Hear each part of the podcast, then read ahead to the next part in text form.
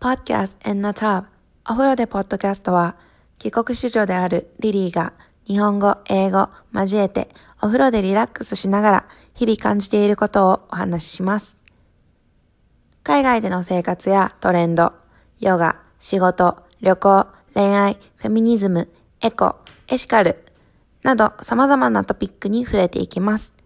このポッドキャストは Anchor.fm によって先行配信。Apple Podcast、Google Podcast、Spotify、Castbox などでも配信しています。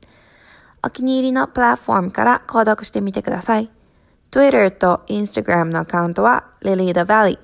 L-I-L-Y-T-H-E-V-L-Y、L-I-L-Y-T-H-E-V-L-Y だよ。少しでもまた聞きたいと思ったら、ぜひ購読お願いします。もう少しこういう話してほしい、などなどフィードバックは嬉しいので、ぜひ Twitter や Instagram でメッセージしてね。Let's get it started!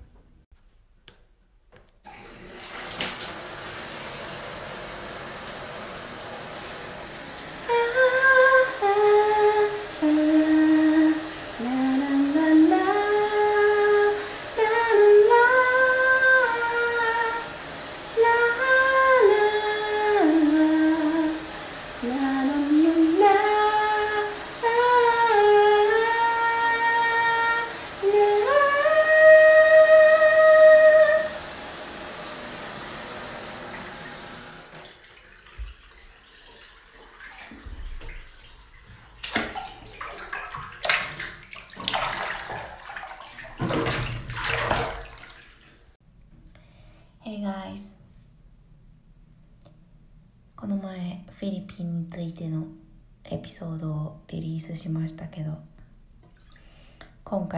続き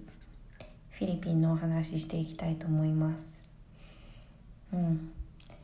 とフィリピンでまあ前も言ったんだけどフィリピンに行った理由セブに行った理由は、えっと、デザインブートキャンプへの参加だったんだけど実際4月、まあ、4月1ヶ月間なんだけど4月は実際仕事をしながらデザインブートキャンプに通いました。まあなんか塾に通うみたいな感じだよね。仕事の後に。MBA スクールに通うみたいなノリでリモートワークして午後はブートキャンプに通ってました。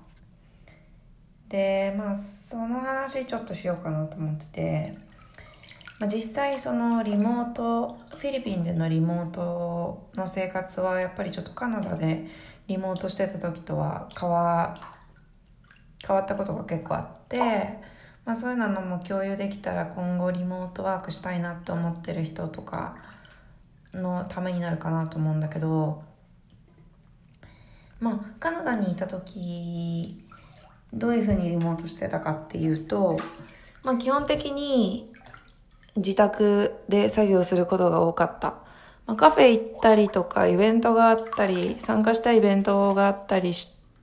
たりしてたら、まあちょっと早めに家を出てカフェで作業するみたいなのあったんだけど、やっぱりまだどのカフェで仕事するのが一番効率いいかとか、あとやっぱり騒音とかもあってミーティングとかするってなると結構問題になったりしてて、まあそれもすごい私は試せてよかったなと思ってるんだけど、リモートワークでどういう環境でするのが一番いいかみたいなテストとしてすごいあの経験になったんだけど、やっぱりそのノイズキャンセリングヘッドフォンとかを使っても、自分は騒音が聞こえないんだけど周りの。実際その話してる相手は雑音が聞こえてて私の周りの雑音が聞こえててうるさかったりとかもちろん向こう側も例えば会社、まあ、うち私が入ってた働いてた会社は、まあ、オープンスペースな会社だったから普通にミーティングルームとかでミーティングすることはほとんどなくてそのやっぱり他のテーブルで話してる会話とかが入ってきたりして何言ってるか分かんなかったりとか、まあ、必然的にやっぱり声がすごい通る人とかが隣で喋ってたりすると、もうその人の声ばっかり拾って聞こえないとかも結構あったから、まあカフェで作業するのは、その自分が想像してる、想像できる範囲のこと以上に、こう外部要因が結構あって、うん。で、やっぱり、その人の量とかも毎日同じじゃないしね、同じなわけじゃないから、まあそれで結局家で一番作業するのが効率良かったなっていうのは感じてるんだけど、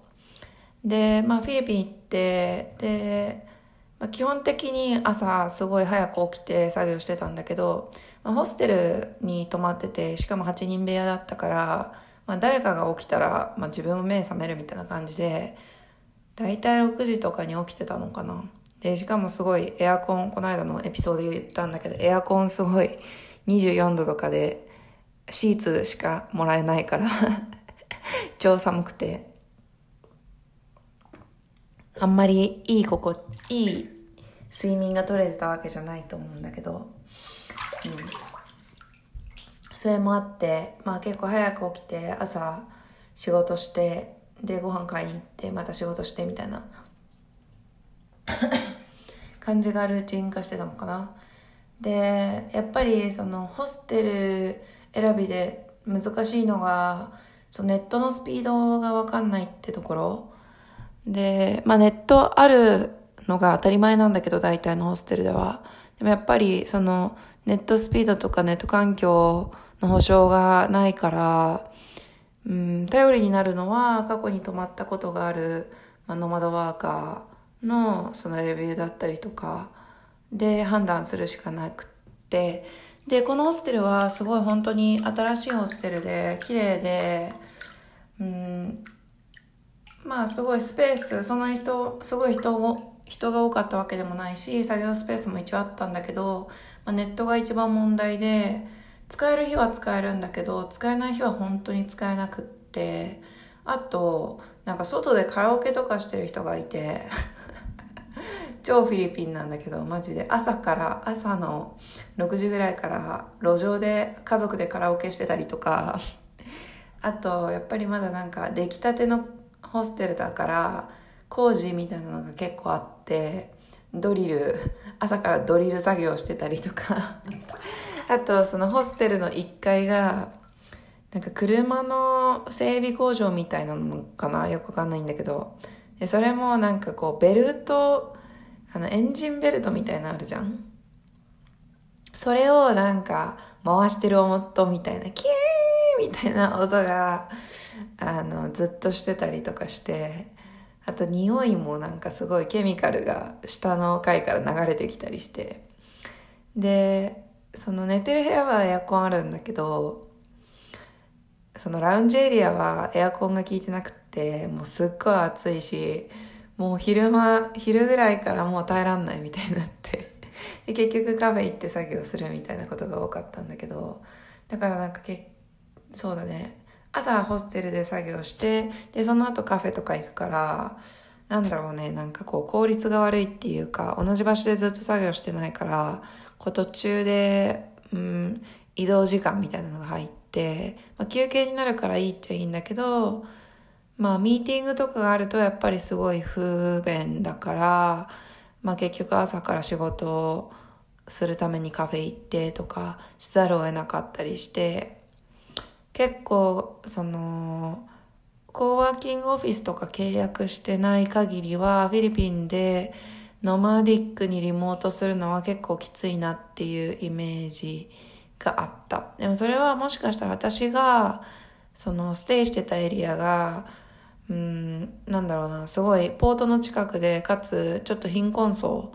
なんで、そのセブンの中でも IT パークとか、なんかちょっと日本人とかそういう駐在の人がいっぱい住むようなエリアではなかった。っ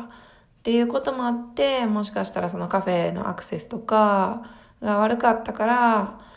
うん、大変だったのかなっていうのもある。うん。だからまあ、全然やってる人もいっぱいいるし、まあ、週末とかいろんなカフェ行ったりしたんだけど、全然パソコン持って仕事しに来てる日本人の人とかもいっぱいいたから、うん。あとなんかその、元キーズっていうリグがやってるカフェに結構行ってたんだけど、そこはなんか、うん、セブンの中でもすごいネットが一番早いわけではないけど、うん、比較的ミーティングもそこそこできるスピードで安定したネット環境があったから、あとすごい食べ物もなんか高すぎずって感じで、うん、作業はしてたけど、すごいまあ日本人いっぱい来るから、あんまりなんかフィリピン、フィリピンを感じたい人にはおすすめじゃないけど、まあすごいあのお世話になってあのいました。あそこのゴーヤチャンプルーが私的にはフィリピンでなんかあんまり野菜食べれないからゴーヤチャンプルーが良かったなって 思います。あとまあなんか普通にコールドブリューコーヒーとか頼んでも300円ぐらいかな。だからまあ全然安いしうん。お世話になったかな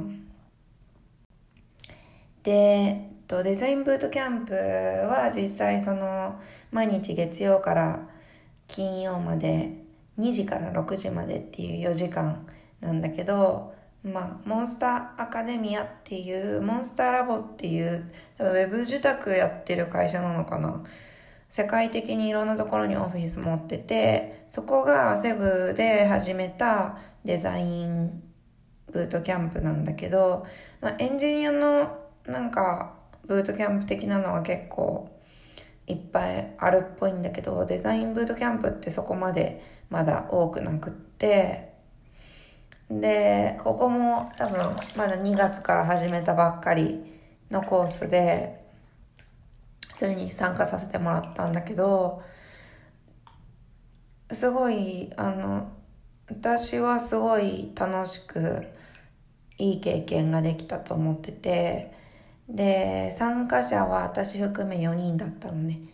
で、2人は私よりちょっと若い女の子2人と、もう1人40歳、50歳ぐらいの、40歳ぐらいかな。50歳かな。の子供、10代、10高校生の子供のいる写真、フォトグラファーのお姉さんと4人。で、先生が、まあ、2人と、まあ、運営してくれてる人が1人って感じで、まあ、先生、メインの先生は、まあ、日本でずっとデザイナーやってて、で、昔フィリピンに留学したことがあって、で、フィリピンでデザインを教えたいみたいな感じで、今それを始めていて、でもう一人は最近入ったばっかりの先生でアシスタントの先生。で、結局、その最初の一週間はメインの先生に教えてもらって、で、途中でメインの先生が仕事で日本に帰るからって言って、そのアシスタントの先生に2週間目かな ?3 週間目かな教えてもらったりとかしてたんだけど、全然どっちの先生もすごいいい先生で、うーん、なんだろう、質問とかあったら本当に私たちの性格だったからかわかんないけど、みんなすごいフランクにいっぱい質問してたし、どうやって使うかわかんないみたい。で、先生も、いやもう全然わかんなかったら聞いてくださいみたいな感じで言ってくれたから、すごい、あの、楽しく授業も受けれたんだけど、どんなことしてたかっていうと、まあ、このデザインブートキャンプの目的は、なんだろう、イラストレーターの使い方を学ぶとか、ツールの使い方を学ぶっていうよりも、その自分がデザインに落とし込みたいものをどういうふうに落とし込んでいくのかっていうのを学ぶことを目的としてて、なので、そのイラストレーターとかフォトショップの使い方は、それをやるために学ぶみたいな感じだったのかな。で、まあ基本的にパターンとしては、そのトレース、あ、考察して、トレースして、で、アウトプットするみたいな、この3つがメインのアクティビティだったかなと思っていて、で、私の場合、普段仕事でワイヤーフレームとか、考察もまあなんだろう、してきてたとは思ってたんだけど、すごく意識的にしてたっていうよりも、ただこう、なんだろうな、自分の趣味的な感じで考察してたことが多くって、グループで何かを考察するみたいなことがあんまりなかったから、すごい、あの、新鮮だったのね。で、グループワークってやっぱ日本の、うん、なんだろう、学校とかってあんまりない気がしてたから、すごいこの、うん、モンスターアカデミアで特徴的なんじゃないのかなって思って、うん、良かったところの一つかな。で、考察ってまあ何するかっていうと、例えばまあお題として挙げられたウェブサイトをみんなで、まあ10、10分から20分ぐらい見て、で、自分が気がついたところを、えっと、みんなで話し合ったりとかするんだけど、例えばじゃあ、うん、この色をなんで使ってるかって考えたんだけど、ターゲットマーク、ターゲットがまあ30代だからこの色を選んだのかなとか、このフォントはすごい読みやすいし、この行間がすごいあの文字を読みやすくさせてるなって思ったとか、例えばこことこことここの構成がこう、なんだろう、ジグザグになってるから読みやすかったとか、目の移動がしやすかったとか、まあなんかそういうことを考察して、で、それをみん、いろんな人の視点から、あの、いろんな、いろんな人の視点で考察したものをみんなで話し合うことで、自分だけでは気づけなかったことを気づけるっていうベネフィットがあるのかな。うん。で、トレースは実際そのいられを使って、えっと、お題になったウェブサイトをトレーシングっていうふうに、まあ、なぞっていくんだけど、ツールを使って。で、これもなんかその、トレーシングしてから考察をもう一回やると、さらに深い考察ができて、実際その、トレーシング、トレーシングしないと気づかなかったこととかある。Oh, they use exactly same font size here and here とか、oh, they use same margin here and here. oh, here they do like a left alignment みたいな、なんて言うんだろう、その、なぞることによって気づく細かいところとか、あとなんかこう、アイコンとかもトレースするんだけど、実際。あ、アイコンってこうやって作るんだみたいなのを、今までアイコンの作り方って全然わかんなかったんだけど、トレースすると、その作りたいアイコンの作り方がわかるんだな、みたいな。もちろんそのいられの使い方がある程度わかんないとできないんだけど、それ、その、モンスターアカデミアではベーシックないられの使い方、必ず必要となるいられの使い方だけ教えてもらって、それさえあればある程度のトレーシングできますよっていうのをやってくれたから、だからこそ、なんだろう、すごい、3週間、4週間のコースで、もう最後の方にはみんないられ触っ、ほとんど触ったことなかったけど、もう自分たちでウェブサイトのデザインできるぐらいのスキル、スキル、うん、がつつけれたっていうのがすごい大きかったかな。うん。で、まあ、私としてはやっぱりその海外で仕事をこれからしていきたいっていうのもあるし、普段からアウトプットとインプットアウトプット基本英語にしようっていうふうに意識づけてたから、うん、そのモンスターアカデミアは一応そのデザイン留学と語学留学がガッチャンコしてるものなんだけど、私はまあ英語のあの語学留学は今回参加しなかったんだけど、そのガッチャンコしてるわけで、やっぱりそのフィリピンに来て、モンスターアカデミアはほとんどずっと日本語での授業だったんだけど、そのコンテンツ実際そのトレースするコンテンツだったり、えっと、アウトプットするコンテンツ、考察するコンテンツすべてが日本語の、まあ、あの、マテリアルだったのね。なので、これがもう少し英語のマテリアルだったりとか、その、することでもう少しインターナショナルに活躍できるあのデザインのスキルがつけれるんじゃないかなと思ったからそこだけがちょっとだけ物足り私としては物足りなかったかなと思ったのでフィードバックさせてもらったかな。なので今後もしかしたらそういう英語のウェブサイトを考察する授業とかももしかしたらやってくれるかもしれない。すごい、あの、ちゃんとフィードバック反映させようとしてくれてる先生たちだし、まだコースも、あの、これからどんどん良くしていこうと思ってやってくれてると思うんで、ぜひ機会があったら、あの、モンスターアカデミアのデザインブートキャンプ、1ヶ月のと3ヶ月のもあるみたいで、私は1ヶ月ちょっとビビって1ヶ月、フィリピンにビビって1ヶ月しかやらなかったんだけど、最終的にはなんか3ヶ月やればよかったなってすごい思ったし、うん、なんか、1ヶ月で先生たちとバイバイするのもすごい寂しかったから、慣れてきた頃に終わっちゃった、みたいな 感じだったからね。うん、なんか、ぜひ3ヶ月チャレンジする人とかがいたら、あの、どうだったか教えてほしいし、もしこれ今後卒業生とか、あの、つながる機会があれば、ぜひ声かけてください。うん、あともちろん、あの、もっとモンスターアカデミアのことで、参加考えてるけど聞きたいことがあるとか、だったら全然、あの、ツイッターで連絡してみてください。私に、あの、答えられることは答えたいと思います。で、フィリピンにいる間に、まあ、どっか行ったのか、みたいな話なんだけど、まあ、私、残念ながら、やっぱりその仕事をしてたのもあって、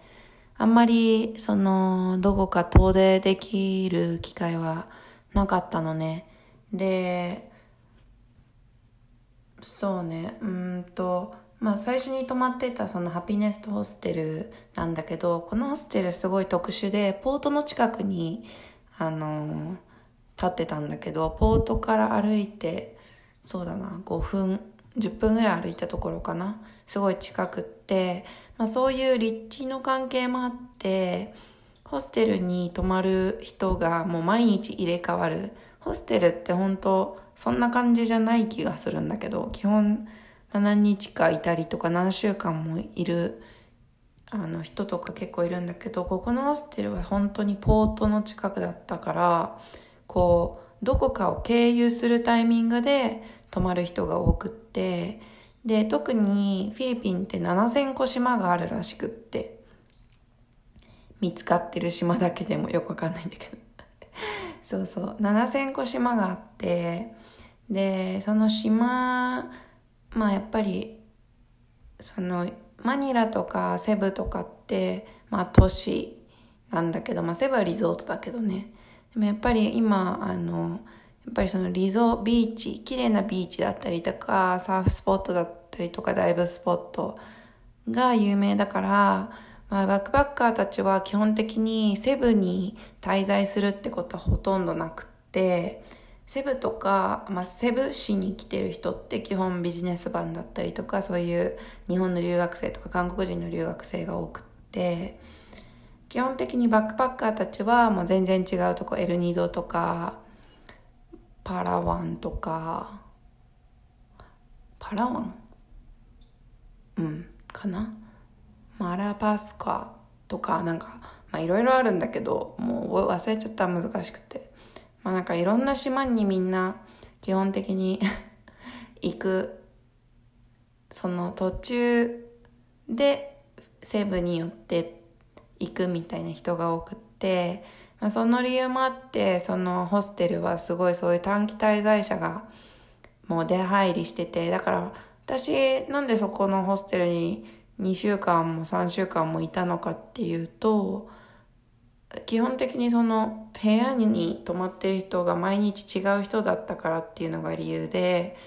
例えばなんかその8人部屋に毎日同じ人と一緒にいなきゃいけなかったら、いや、この人マジ汚いなとか、こんなとこにタオルかけないでよとか、ゴミちゃんと捨ててよとか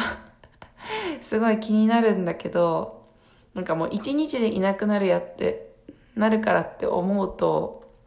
なんか我慢できちゃう。あ、もうあの人一日いなくなるから気にしないようにしようとか思えてて、まあ、それも理由で結構長く入れたのかな。あのホステルに。で、あと毎日違う人に出会えるから、そのいろんな人のそのバックパッカーストーリーみたいなのをちょろちょろ聞きつつ、なんでフィリピンにいるのとか、普段何してるのとか、まあそういうような話ができたのが楽しかったかな。で、まあすごいお金持ち、このおじさん超お金持ちなんだろうなっておじさんとか、もうホステルに泊まったりとか、あとまあデンマーク出身でなんかもう国が平和すぎてつまんないから香港に行った香港で PhD やってるって言ってわざわざデンマークで PhD 取ればお金全部出してもらえるのにわざわざ香港行って自分でスクーラスカラーシップもらってあの PhD やってる女の子とか本当に本当にいろんな人に出会えるからすごいやっぱホステルの魅力ってそこかな。もちろんホテルでもいろんな人に会うことできるんだけどやっぱりその人と人の距離っていうのは遠いしでホステルみたいにそうやってドミトリー8人部屋とかに泊まることでやっぱりすごいディープな話もできるし彼女たちまあ彼ら彼女たちはやっぱりバックパッカーってもうそうやってなんだろうな人と会うことにすごい慣れてるから短期間で人に出会って短期間でその人たちと仲良くなるってことに慣れてるからやっぱりうんなんだろうねその会話もすぐ始められるしすごいボーナボーで自分たちの話全然なんていうの警戒せずにしてくれるしすごいあのいい経験ができる。ので、もし、まあ、まだホステル泊まったことないとか、バックパッキングしたことないって人は、あの、ぜひ、あの、やってみてほしいし、もし、なんか質問とかあったら、全然聞いてください。うん。あと、ホステルのスタッフって基本的にすごい気さくな人が多くって、フィリピンはどっちかっていうと、なんかホスピタリティビジネスがすごい大きい産業だから、タイとかと比べてすごい丁寧だなって感じちゃったのね。例えばだけどあの全て語尾に「mom」ってつける「What can I do for you mom?、Uh, Your room is ready for you mom」みたいな感じでこう尊敬尊敬語みたいな形になっちゃうのね。なのでなんかすごいこう距離があんまり近づ、んなんだろうな距離取りにくいなと思っててあんまり好きじゃなかったんだけど、まあ、なんか I told them, oh, you don't have to put mom at the end. Like, you can drop that at we are friend みたいな感じで、こっちから言うとすごい、あの、フレンリーにすごい大事にしてくれる。から、まあなんかそういうやっぱツアリスティックでホスピタリティがすごいところでも、こっちからその下がることによって、うんと同じレベルで対等に話ができるようになったりするのかなと思った。うん。で、あと、やっぱりフィリピンは英語で全然生きていけるんだけど、ちょっとだけフィリピン語、フィリピン語っていうか、まあ、えっと、西部州はビサヤなんだけど、ビサヤ語をちょっと話すだけでも、彼らはすごい、なんだろう、気に、気に入ってくれるっていうか、オープンになってくれる。なんかお兄さんとか、くやとか言って、あとお姉さん、なんか、あてとか言って言うと、すごい、あの、うれ、喜んでくれるし、ちょっとだけ、Thank you とかもう、あの、フィリピン語で、フィリピン、うん、ビザヤ語で言ったりすると、すごい仲良くなれるイメージがあった。私は結構、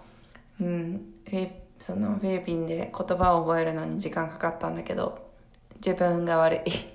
これ 完全に自分が悪いんだけど、英語に甘えてて、あの、ローカルの言葉を覚えようとしなかったんだけど、まあ、最後の方にいろいろ教えてもらって、使うようにしてたら、すごいやっぱり、なんだろうな、いろいろ楽になったし、やっぱ向こうの対応とかが変わるよね。ローカルの言葉ちょっと使うだけで。だからうん。そうやってやっぱり英語を話してくれる国でもちょっとだけでもローカルの言葉話すようにするのが大事なんだなっていうのが今回の学びかな。うん。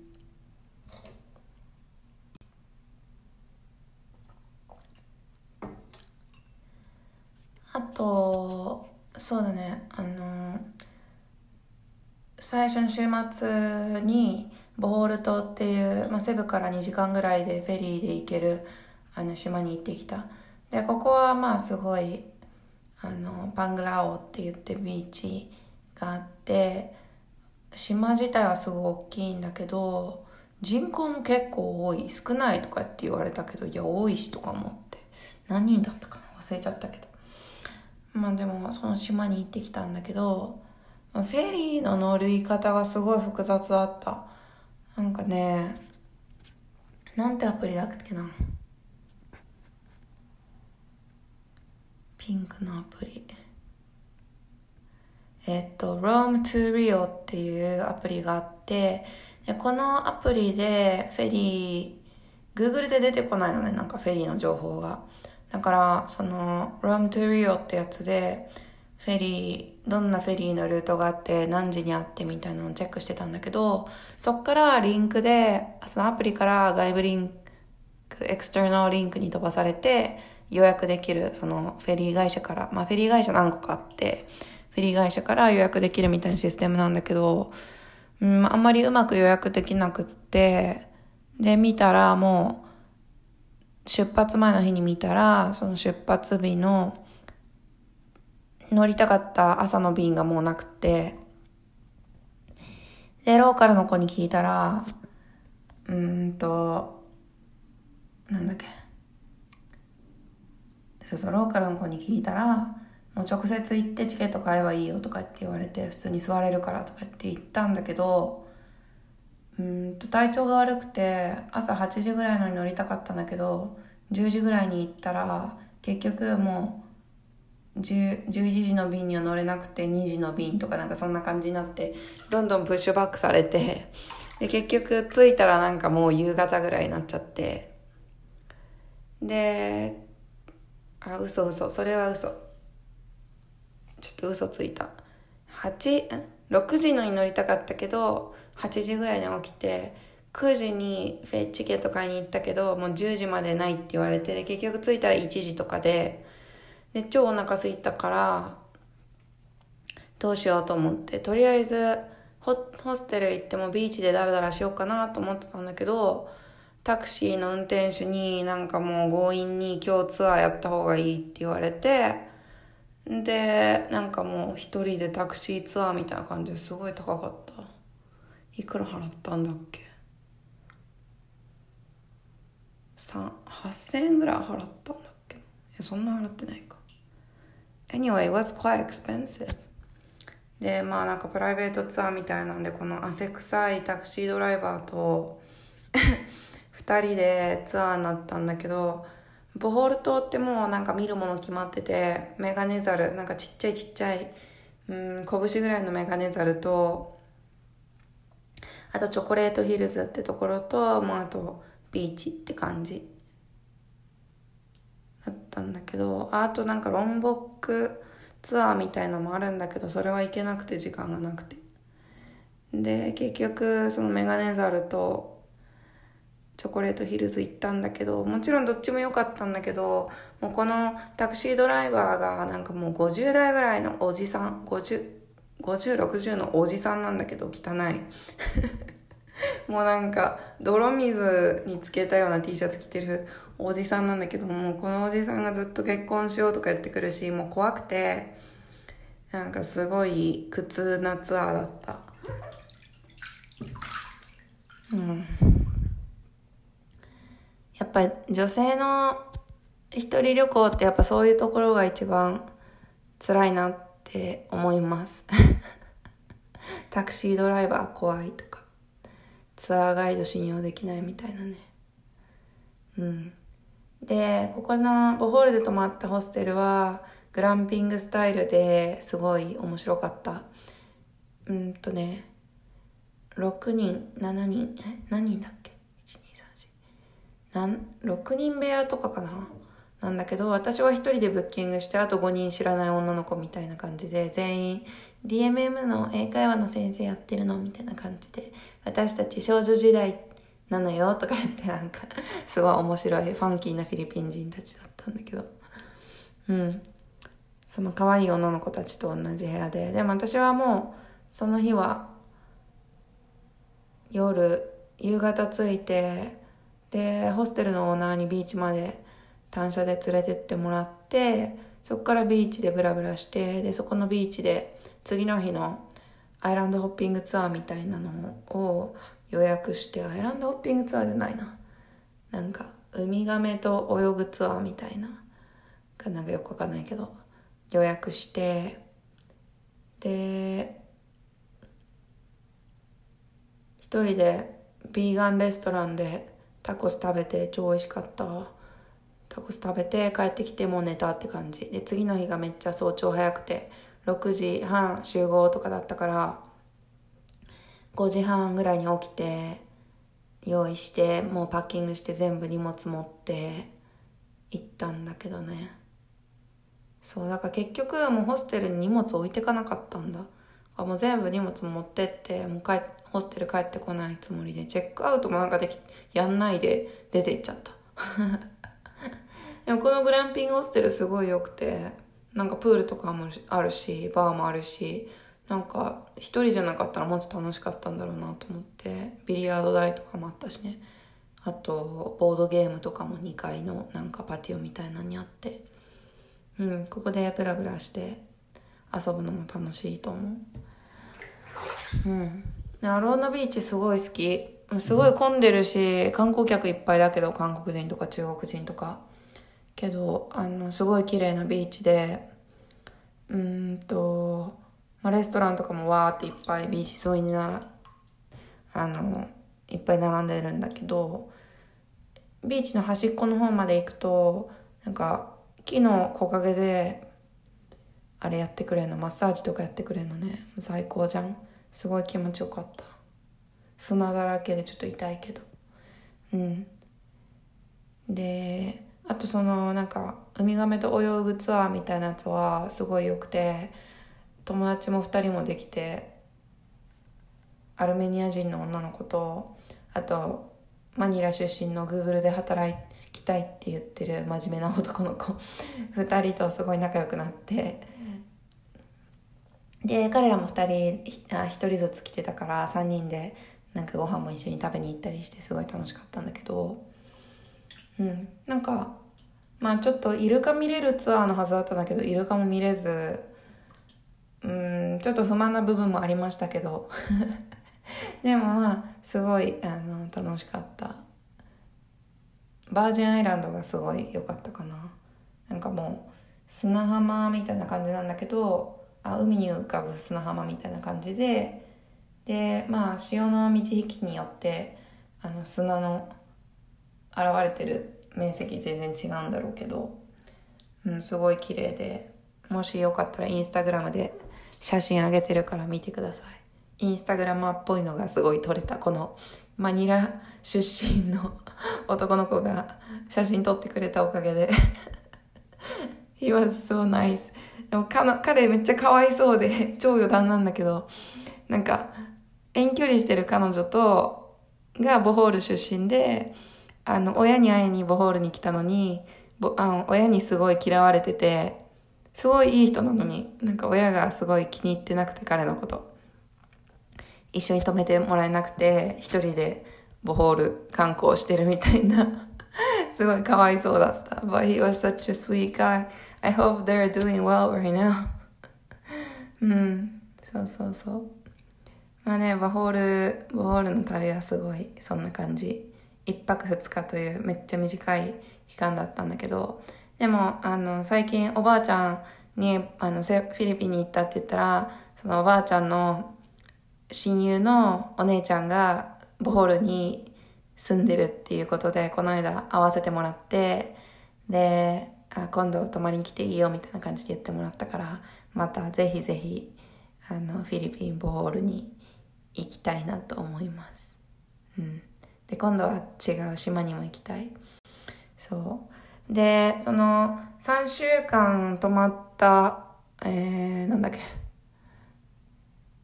ハピネスホステル。で、もう最後の方、本当にネット使えなくて、で、学校行くのも結構大変だったから、途中でダンサンスホステルっていうホステルに移動したもんね。で、学校から徒歩圏内ではなかったんだけど、ちょっと近くなって、うん。で、あの、アップグレードして勝手に もう自分の中で、最後の1週間だしと思って一人部屋に変更しました。で、最初多分1000円ぐらい払ってたんだけど、えっ、ー、と、ハピネスホステル、1泊1000円とかだったんだけど、ダウンサウスホステルでは、えっ、ー、と、1泊2000円ぐらいの部屋に泊まってて、まあ、ホステルなんだけど、全然、プライベートバスルームだし、プライベートルームで、で、ダイニングも、あの、キッチンがあるのが、あの、重要だったから、普通のホステルにしないで、あの、ホステル、あ普通のホテルに移動しないでホステルにしておいた。で、ここダイニングがすごい、あの、ブリーズィーで、風もすごい吹くし、で、あてもお姉さんもすごい、she was、なんだろうな、すごい明るいお姉さん。楽しいお姉さんだったから、すごい仲良くしてもらって、うん。もう最後帰る日とかもうなんか、I was so sad だったよね。で、まあ、ダンサウスホステルの方は、うーん、まあ、すごいいいホステルなんだけど、ここも結局ネット大変で、うん、自分の部屋でネット使えないから、そのダイニングの風がすごい気持ちいいダイニングでずっと作業してたりしてたんだけどね、ここになんか子猫、まあ、猫の親子がいて、子猫がスーパーキュートで、もう I was just having a blast with this kitten, you know, whole time だったんだけど、最後の方にやっともうこのキティと仲良くなれて、もう I was having a good time, but at one point I went to eat buffet with uh, Filipino girls from the down, um, happiness hostel でこの女の子たちとビュッフェに行ったんだけどその次の日にフードポイズンになって食中毒になって。So the morning I woke up with uh, body pain fever で nausea and then fever again みたいな感じでもうでダイアリアナウゼアみたいなのがずっと繰り返してで学校が終わ学校が終わってから1週間実際フィリピンもうちょっと冒険したいと思って延長したんだけど結局食中毒で1週間寝寝込んでどっこも行けずもう外に出ても匂いだけで気持ち悪いしみたいな。でタイの時もなったんだけどあれはフードポイズンだったのかディハイドレーションだったのかわかんない。like heat exhaustion 熱中症みたいな感じだったのかわかんないけど今回はもう多分フードポイズンだったと思う。でもうそれですごい一週間もう結局だから一週間だけ贅沢するつもりで一人部屋に移動したのに二週間も一人部屋で生活しちゃったからすごいお金ね使っちゃったよね でも多分一人部屋じゃなかったらもう多分無理だったと思うなあのしんどかったから本当に8人部屋とかでゆっくりできないしね。うん、でもフードポイズンになっちゃったね。多分そのビュッフェだと思うんだけど、そのビュッフェした日は、もうなんかストリートフード、そのバナナ串に刺したやつ、前のエピソードで話したんだけど、バナナ串に刺したやつとかも食べてたし、あとなんかその辺のなんかローカルのガランデリアでパイナップルとかも買って食べてたから、うん、まあどれが原因かはわかんないんだけど、おそらくビュッフェだと思うんだよね。まあそれで結局すごいさんもうその後もすごい体調ずっと悪くてもう散々ですよ。バンクーバーに帰ってくるまでもうなんかやっと今すごい体調良くなったって感じだからね。うん。あと行ったところっていうと川山の滝川山フォースすっごい綺麗。もう住みたい住めないんだけどさ住みたいぐらい綺麗な滝だったでも川の一番その滝の一番上流で洗濯してる家族とかがいて so innocent yeah they have no guilt over washing their uh, clothes there but they were using harsh detergent so I was like no you you guys have to use bio, biodegradable soaps って思ったけどねまあちょっとフィリピンの環境問題はまだまだ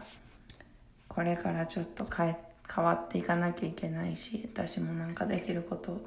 あるのかなとかすごいずっと考えてるんだけどね。うん。やっぱりまだそれこそカナダでもそんな biodegradable の soap 使わなきゃとか思ってる人とかもすごい多いは多いけどみんながみんなそうじゃないし今日だって街歩いてたらホームレスのおじさんシガレットのあの吸い殻ポイって捨ててて I'm trying to be nice to homeless people as much as I can but today I was so mad like how can people just throw things like that you know on the street タバコの吸い殻とかって本当に土に変えるのに何百年とかかかるからうんタバコ吸う人は本当に本当にそれだけはあのやめてほしいなって思ってる。うん。すごい辛い。やっぱり。うん。そうだね。まあフィリピンはこんな感じかな。次こっからバリウブドに行くのでちょっと次のエピソードも楽しみにしておいてくださいちょっと音量調節今回頑張ったんだけどどうかなうるさかったらごめんねまた Anyway, thank you for listening. And I would love to hear from you guys. And please let me know if there anything I can help to go abroad or try different countries. Uh, I'm here for you all. And let's share these experiences together. ね。じゃあね、バイバイ。